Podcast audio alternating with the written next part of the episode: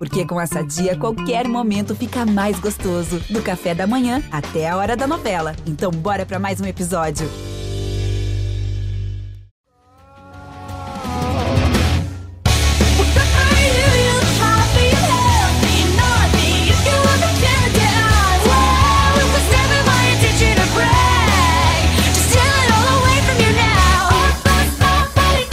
Eu acho que eu já ouvi isso antes.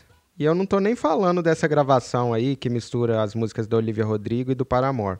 Eu tô falando é de tretas sobre plágio em geral. É, a guerra pela autoria das músicas sempre existiu, mas ultimamente as batalhas estão cheias de surpresas, polêmicas e cifras bem altas. É, são brigas que envolvem milhões e aqui no Brasil a gente está seguindo uma nova.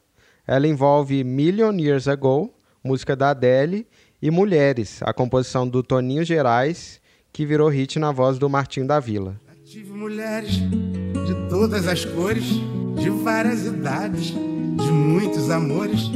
Com umas até certo tempo fiquei, para outras apenas um pouco me dei. Deep down, I must have always known that this would be inevitable. E hoje o João ouviu músicas parecidas e foi atrás de assessoria jurídica. A gente quer entender as batalhas recentes que abalaram a indústria da música. A gente quer também saber qual é a chance do Toninho contra a Adele. Eu sou o Braulio Lawrence. Eu sou o Rodrigo Ortega e esse é o G1 Ouviu, o podcast de música do G1.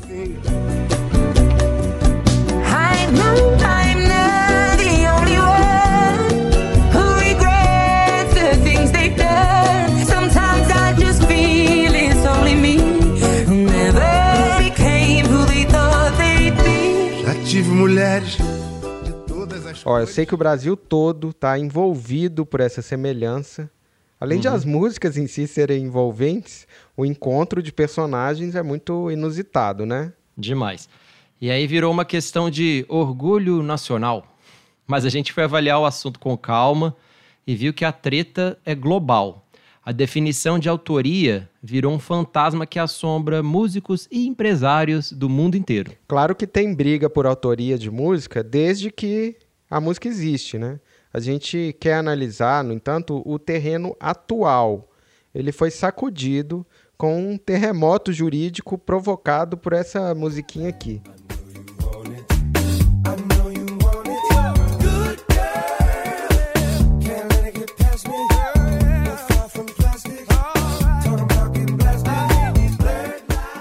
Blurred Lines foi um dos maiores hits de 2013. Ela foi lançada pelo Robin Thicke em parceria com o Pharrell Williams e o T.I. E que musiquinha zoada, hein, Ortega? Sim, ela foi bem zicada, assim. Apesar de ter sido número um na Billboard e de ter tocado muito no Brasil também, na época mesmo a letra foi muito criticada por incentivar o assédio sexual, porque assim, o refrão diz basicamente o contrário da mensagem de que não é não. É meio assim, as linhas estão meio borradas, enfim. E recentemente, ainda por cima, a Emily Ratajkowski, que é a supermodelo do clipe, acusou o Robin de ter abusado dela no set. Enfim, tudo errado. Tudo errado mesmo. Mas o maior impacto dessa música foi por causa dessa semelhança aqui que a gente vai mostrar. Solta aí de novo a introdução de Blue Red Lines de 2013.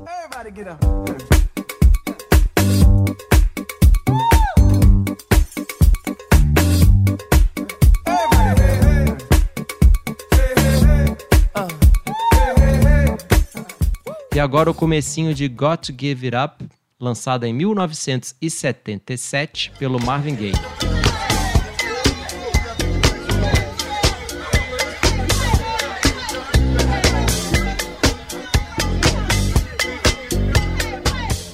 É, uma introdução bem parecida, assim, só pra saber, depois cada música segue o seu caminho, fica diferente.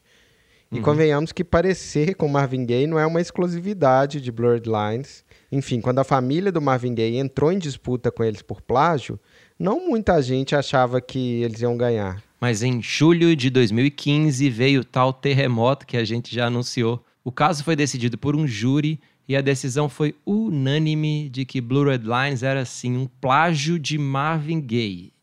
E essa decisão foi confirmada em 2018. A gente procurou vários advogados de direito autoral para entender esse impacto e de cara deu para ver que cada decisão dessas importa muito.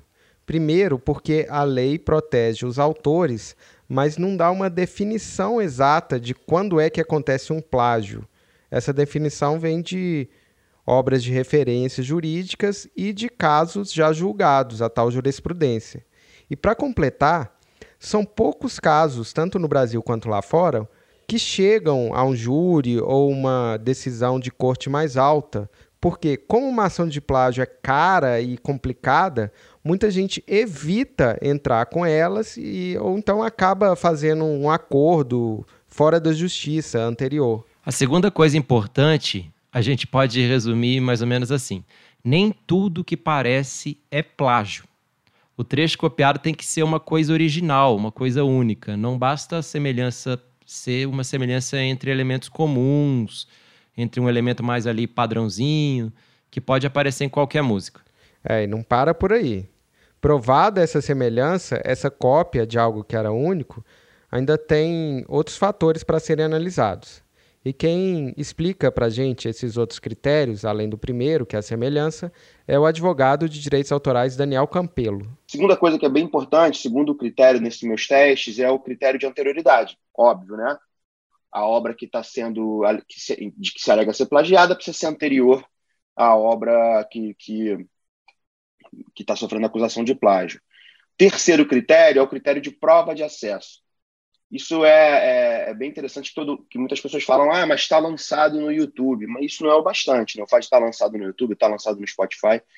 É, o, o ônus da, dessa prova de acesso, a meu ver também, aqui, de novo, é uma questão de opinião, não tem escrito isso na lei, né? É uma questão aí do, do, do da análise dos elementos legais dessa, dessa situação. Essa, o ônus dessa prova de acesso é de quem acusa. Então, eu preciso mostrar, de alguma forma, que o suposto plagiador teve acesso à minha obra, teve contato com ela em algum momento, e aí aqui nos casos a gente pode analisar isso.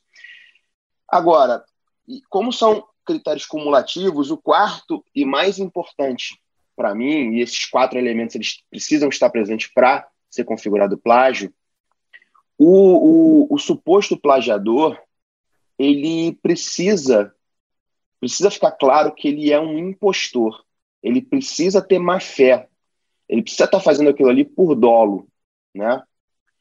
O, isso pode se, tra se traduzir também numa vantagem que ele tem. Essa vantagem, ela pode ser tanto uma vantagem de público, né? Ah, eu estou aqui, a partir do momento em que eu estou me apropriando de uma obra de um terceiro, de um, de um outro autor que é famoso, quando alguém ouvir essa minha obra, ela já vai ter um público prévio que vai é, é, fazer acesso a, a, essa música e ela vai ter um sucesso prévio, vamos dizer assim, ou é quando eu copio algo muito original, né? Algo muito original que eu não conseguiria criar.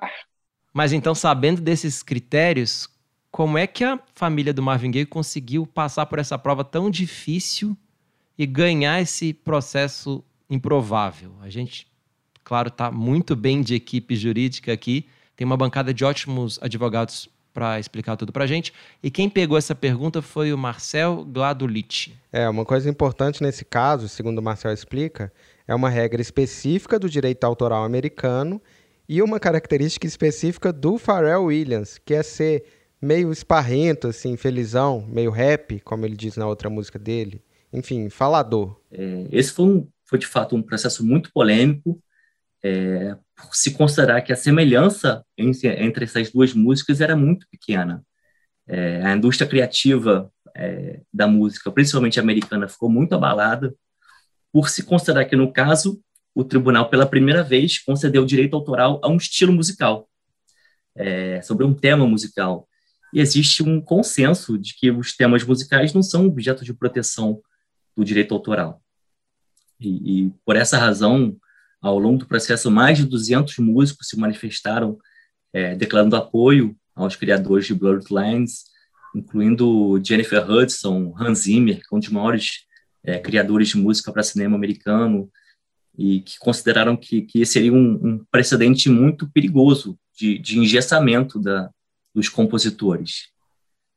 Mas o fato é que nos Estados Unidos, na análise desses casos de plágio, os tribunais usam o que eles chamam de regra de proporção inversa, é um termo técnico que eles usam. E por esse critério, quanto maior a similitude entre as obras, menor a necessidade de comprovar a má-fé e a prova de acesso e vice-versa. Se demonstrada a, a, prova de acesso e a má-fé do, do, do, do, compositor da segunda obra, menor a necessidade de comprovar a, a similitude. No caso, o próprio Pharrell Williams, que é um dos compositores de Bloodlines, reconheceu que se inspirou na música do Marvin Gaye. Ele reconheceu no, no processo que ele realmente queria estar na cabeça do Marvin Gaye, é, tentando entender como é que ele comporia a música. E talvez isso tenha influenciado o tribunal na hora, na hora de, de julgar o plágio. A terceira advogada que a gente procurou é a Priscila Albuquerque, e ela falou sobre o impacto que essa decisão teve na indústria e também nos músicos lá fora. Eles ficaram em pânico, porque eles chamam esse fantasma dessa essa música como um fantasma, né? essa, o fantasma da Blurred Line. E aí criou-se um outro movimento. Ah, isso, tá, isso está, de uma certa forma, inibindo a criação das pessoas, porque ele, isso tolia a criação porque todo mundo ficou com medo, porque tinha medo de ser processado, porque é, etc, etc, etc. E hoje eles estão mais aliviados com as duas decisões do Led Zeppelin e da Katy Perry. Esses dois casos que a Priscila citou, que rolaram depois, foram muito importantes. Tava todo mundo de olho neles depois desse julgamento de Blurred Lines ser encerrado de vez, né, em 2018 e os dois foram decididos na mesma semana, em março de 2020. Você explica o primeiro aí pra gente, Braulio? Pois não, Ortega. O Led Zeppelin foi acusado de plágio na música Starway to Heaven de 1971. Os acusadores eram de uma banda bem menos conhecida chamada Spirit e eles lançaram uma música instrumental que se chamava Taurus lá em 1967 mas eles entraram com o processo bem depois, em 2016. Bora ouvir a música do LED e depois a do Spirit.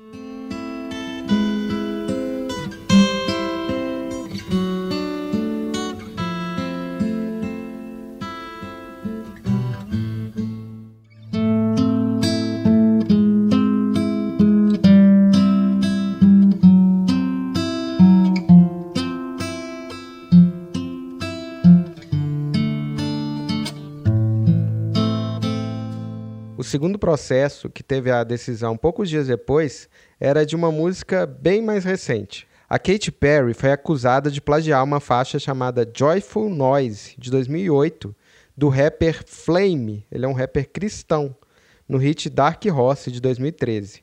Vamos ouvir a da Kate e depois a do Flame.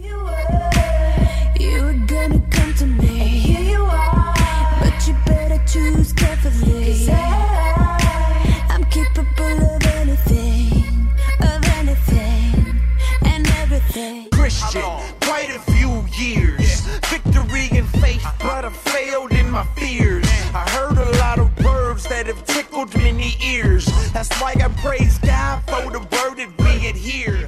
Ó, oh, vou dar um spoiler aqui. Já digo aí, foi mal? Ô, oh, Tanto Led Zeppelin quanto a Katy Perry ganharam as ações e a justificativa foi bem parecida. Os dois trechos que os artistas menos famosos diziam que eles tinham copiado eram trechos muito comuns, não eram originais. Sim, inclusive são ideias musicais que se repetiram em várias outras músicas. E o Led Zeppelin usou até o Tom Jobim no argumento deles, como a Priscila contou. Eles levaram um professor de música no tribunal, em Nova York, que tocou diversas canções no piano é, para provar que a progressão dos acordes dessa música que tem que estaria em Taurus, tá? é, é usada há mais de 300 anos. Porque, na verdade, é uma progressão de acordes. E que, inclusive, teria sido usada até por Tom Jobim em Insensatez. Foi decidido após dois anos, o juiz federal decidiu que a canção não foi plagiada. Embora houvesse material suficiente para, para um processo, ele entendeu que aquilo não era um plágio, porque se, se assim o fosse, tantas outras músicas teriam que ser consideradas plágios. Ele até no tribunal citou Tom Jobim. Sensatez que você fez, coração, mas sem cuidado. E sobre essa progressão de acordes, o Daniel fez um comentário muito legal. Ele explicou uma coisa que muitas vezes a gente que não é músico não percebe tão bem. Uma coisa que é importante é que a similitude ela precisa ser de melodia ou letra. Por quê? Porque a harmonia ela não é apropriável. Né? Eu posso fazer uma sequência de acordes e criar diversas melodias em cima dessa mesma sequência de acordes. Não sei se você toca algum instrumento, mas eu toco violão e gosto muito do, Djavan, por exemplo. Tem duas músicas do Djavan que são na mesma sequência de acordes, que são Meu Bem Querer e Sina.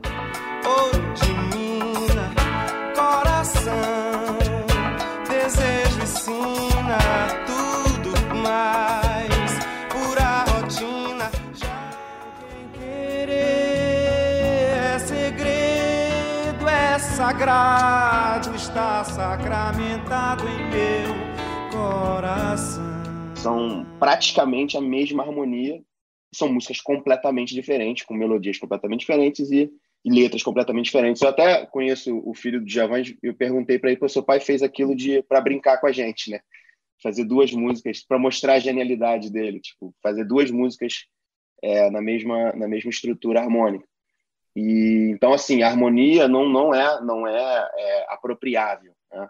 Você, a maneira que você organiza os acordes para colocar uma melodia em cima. Bom, e sobre a decisão da Katy Perry, ela foi bem parecida e o Marcelo resumiu aí pra gente. E no caso, a juíza entendeu que ela usou exatamente essa expressão, a combinação de notas que, que, que a Katy Perry usou não era particularmente única ou rara. Ou seja, ela está falando dos mesmos elementos que a gente citou anteriormente. É, então, faltava um elemento de originalidade. É, no caso, ela entendeu que os elementos musicais faziam parte da expressão cultural comum. Os dois usam elementos musicais que são comuns na música.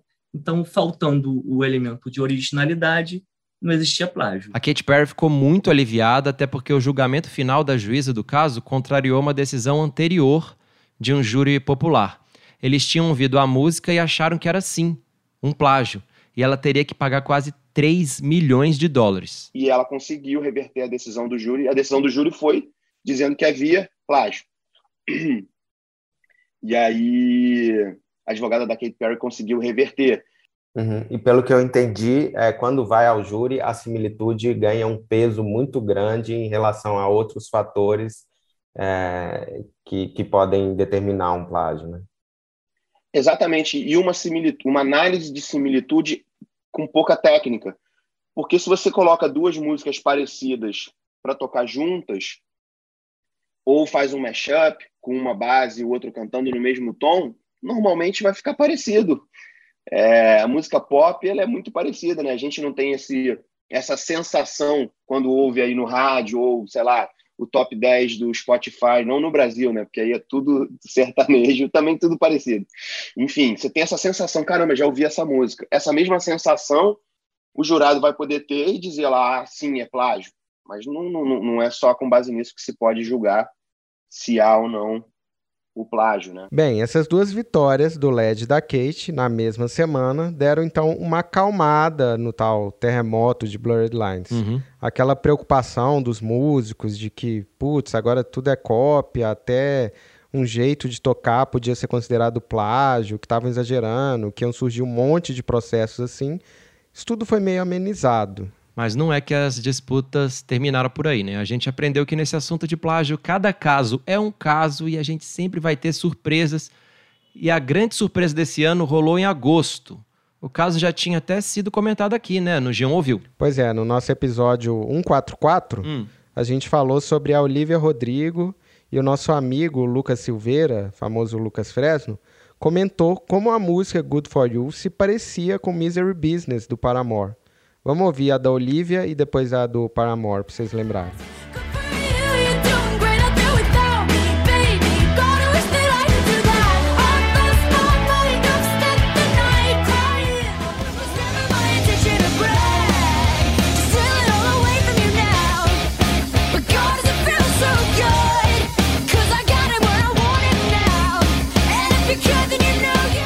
Nesse caso, nem houve uma ação judicial. A Olivia, ali de surpresa, por conta dela mesmo, voluntariamente, incluiu a Hayley Williams e o Josh Farr, os dois do Paramore, como coautores de Good For You. É, ela considerou que Good For You interpola um trecho de Misery Business, ou seja, tem um pedacinho de Misery Business ali. Não é exatamente um sample da gravação, mas é como se ela estivesse tocando uma música dentro da outra.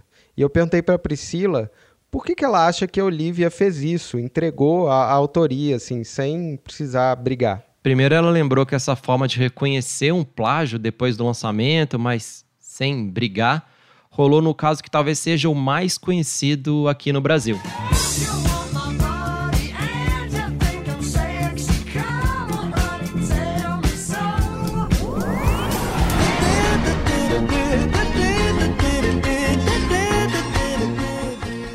Em 1979, Rod Stewart admitiu que pegou o refrão de Do You Think I'm Sexy diretamente de Taj Mahal, do Jorge Benjor. Ele ouviu a música quando veio ao Brasil durante o carnaval. E segundo ele, foi tudo meio voluntário mesmo. Ele admitiu o plágio. Assim como foi no caso da Olivia. A Priscila lembrou que o normal e muito recomendado é sempre pedir autorização antes de usar um trecho de outra música, claro. Mas esse acordo póstumo até que costuma rolar. Claro que é sempre mais difícil. E com a Olivia foi ainda mais dramático, o que até combina com as letras dela, né? Ela fez um acordo porque ela queria, né, como todos queriam evitar um processo de plágio, porque todos se assustam com os efeitos da condenação do, do Blue Ridge Lines, que, que é uma condenação de mais de 7 milhões de dólares. Então, isso foi assim, é algo que foi muito assustador e continua assustando. Então, ela O Led Tá Zeppelin amenizou, o Led Zeppelin amenizou, Amenizou. o fantasma, mas não, amenizou o fantasma, mas não eliminou. É, mas não iluminou. E aí, essa, no caso da Olivia Rodrigo, essa prática ela é comum de evitar processo de plágio. Em casos mesmo de sample, que, o que muitos, muitos artistas usam e não colocam créditos, você co- coloca crédito. Então, assim, foi dado os créditos, provavelmente foi feito um acordo que a gente não vai saber, porque provavelmente envolveu cláusulas de confidencialidade, e ficou tudo bem. É mais né? para a imagem do artista, aí pensando, É. você que já trabalhou em gravadora e tal, É. para a imagem do artista é melhor fazer um acordo do que se desgastar num processo e poder ser condenado? Olha, com certeza. Se ele tiver dúvida, porque ninguém faz acordo se não tiver dúvida. Se ele tiver dúvida, ele sabe o que o artista sabe o que ele faz. Então, para ele é muito melhor. Rod Stewart saiu lindo da história. Olha, Benjor, você ganha até hoje, está tudo bem. Essa Olivia Rodrigo também está tudo bem. Chegou, chamou os carinhas, fez um acordo e está tudo bem é melhor do que, por exemplo, a história do Led Zeppelin, dois anos. Ele deu sorte, teve aí, deu sorte e gastou milhões também, porque trouxe um super advogado que, que seguiu, defendeu, porque direito é tese também. Tem fatos e argumentos, né? contra fatos não há argumentos, mas tem tese. Por isso que é subjetivo. Então, no caso do Led Zeppelin, que abriu essa sopro de esperança aí para todo mundo, apagou um pouco esse fantasma, foi por aí. Uhum. Mas o Pharrell e o Robin Thicke em Blurred Lines saíram mal na foto. Saíram mal e pagaram. E não teve, não teve, não teve o que fazer, tiveram que pagar. Bom, acho que agora deu para entender o contexto e as polêmicas atuais do plágio, enfim, o cenário. A gente chega agora então no caso que ganhou o coração dos brasileiros. É, e uma possível coincidência melódica pode provocar uma disputa internacional no mundo da música. O compositor de Mulheres, sucesso na voz do Martinho da Vila, está reunindo provas para acionar na justiça a cantora britânica Adele. O motivo, uma acusação de plágio. E a gente perguntou para os nossos três especialistas quais são as perspectivas do Toninho Gerais. E apesar de todo mundo concordar sobre as regras, as opiniões são totalmente diferentes sobre o resultado que cada um acha aí que vai rolar. Pois é, vamos começar com a opinião da Priscila. Particularmente eu, eu acho que ele tem grandes chances. eu me dei ao trabalho de ouvir uma música em cima da outra. Eu me dei ao trabalho de acompanhar o que os peritos que ele contratou colocaram em superposição. E, de fato, no caso do Toninho Gerais, se você. O advogado até fala, tem 98% da melodia, e de fato não tem o que fazer, não tem o que você falar. E aí tem o seguinte: ele tem grandes chances, eu acho. Ainda que essa ação não, não deva ser julgada no Brasil, porque a Sony, que foi notificado, porque eles mandaram três, quatro notificações. Sony, para a Adele, para a gravadora que é a XL Records e para o Greg Kirsten. Somente quem respondeu foi a Sony. E a Sony disse: Olha, eu apenas distribuí. Meu contrato, inclusive, de distribuição já acabou. Eu não tenho nada a ver com isso. Né? É, é a defesa da Sony. Eles ainda não entraram com a ação. Né? A Priscila tem bastante experiência nessas negociações. Ela trabalhou durante muito tempo na Sony Music. E quando ela descreve o caso, a gente entende melhor como Toninho e também como a Adele estão meio ali num jogo de poker. Ela explicou como a falta de resposta das notificações judiciais pode dizer muito sobre o caso. Próprio silêncio já é uma forma de pressão, sabe? Ó, segundo o advogado, eu vi na matéria do Fantástico, ele notificou três ou quatro vezes e ninguém respondeu nada. Então, existe essa pressão. Ah, ele não vai ter dinheiro para bancar uma, uma ação internacional, é, porque essa gravadora não tem nada aqui no Brasil. Se ainda tivesse alguma relação com a Sony, poderia ser, mas não sei nem se eles vão realmente tirar a Sony. Enfim, é o silêncio é uma forma de pressão. Quando você está numa negociação, você, você já percebeu que toda vez que você tem do, do lado do teu negociador aquele que não fala, só te escuta, você vai ficar nervoso? Porque você vai falando e o cara está lá com cara de paisagem. Isso é técnica de negociação.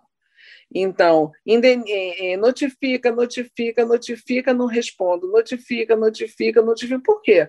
Porque eles querem forçar que ele entre com uma ação, e a ação vai ser lá fora. Uma, uma ação, contratar um advogado britânico pagando em Libra, mas vamos é ver, né? Vamos ver é, mas, mas eu estou torcendo muito que se faça um acordo porque é justo com o Toninho. Dá até para dizer nesse caso, então, que o silêncio da Adélia é ensurdecedor, né?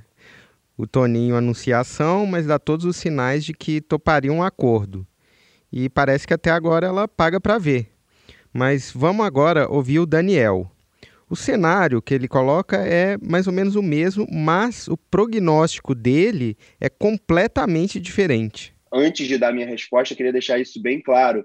Eu, eu admiro enormemente o Toninho, eu acho ele um dos principais compositores é, da música popular brasileira, é, com vários sambas de muito sucesso que eu adoro, que eu gosto muito.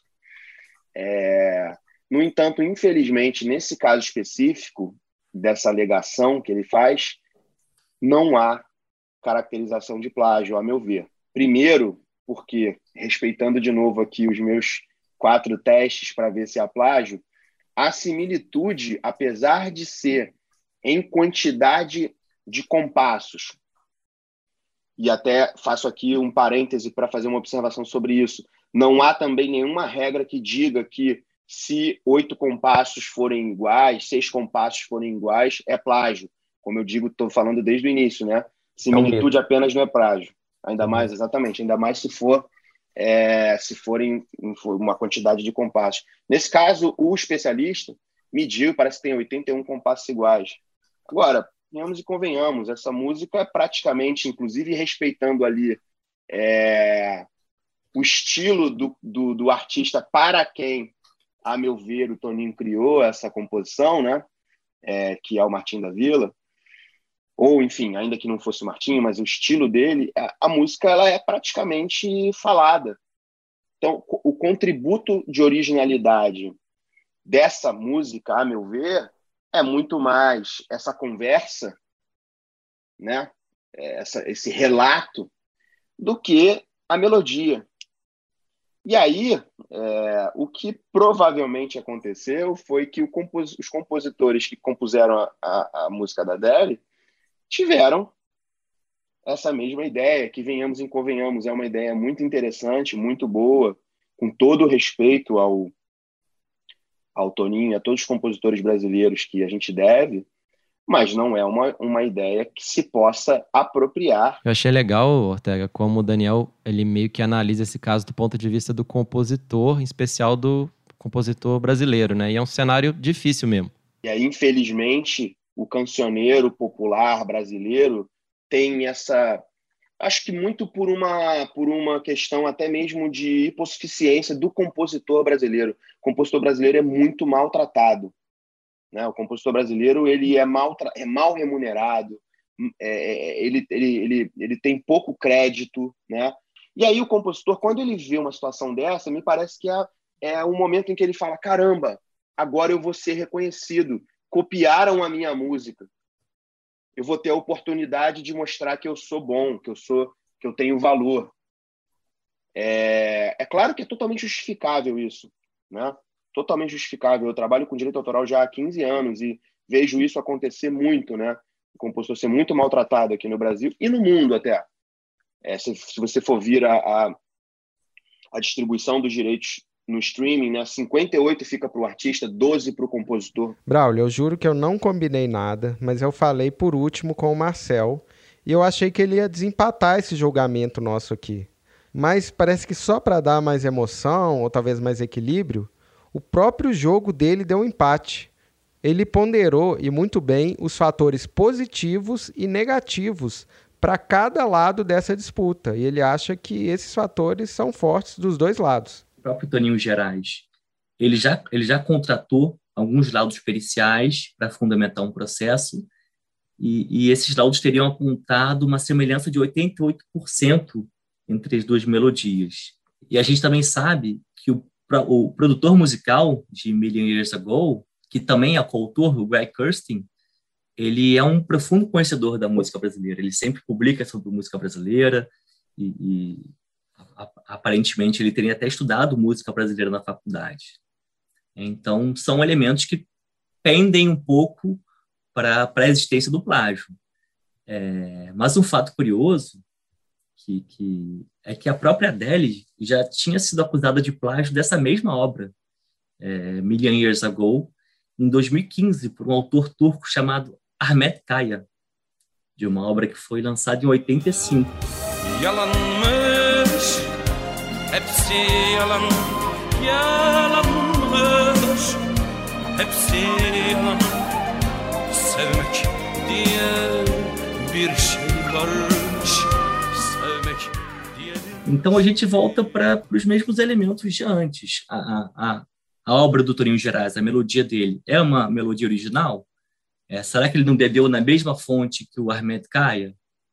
É, ou essa é uma expressão, é uma forma é, expressiva, musical comum? Isso são todos elementos que estão tem que ser montados em quebra-cabeça para para ver se realmente houve plágio. Só a análise da similitude entre as duas obras é muito é muito simples.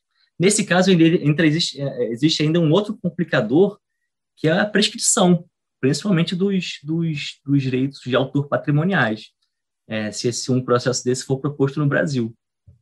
Porque Million Years Ago foi lançado em 2015, e, e no Brasil, é, o prazo prescricional, que é o prazo que uma pessoa tem para entrar com uma ação, é de três anos.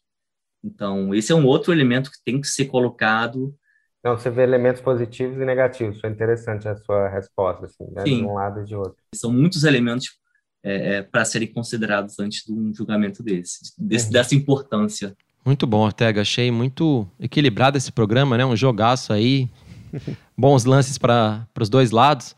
A gente, claro, segue acompanhando este e outros casos nos tribunais musicais aí de todo mundo. A nossa edição é do Thiago Cazu, e para ouvir novidades da música pop e de outros estilos, Segue o G1 Ouviu, a gente está no Spotify, na Deezer, no Castbox, estamos no Google Podcasts, Apple Podcasts, Globoplay, é claro, no G1. Até mais. Tchau.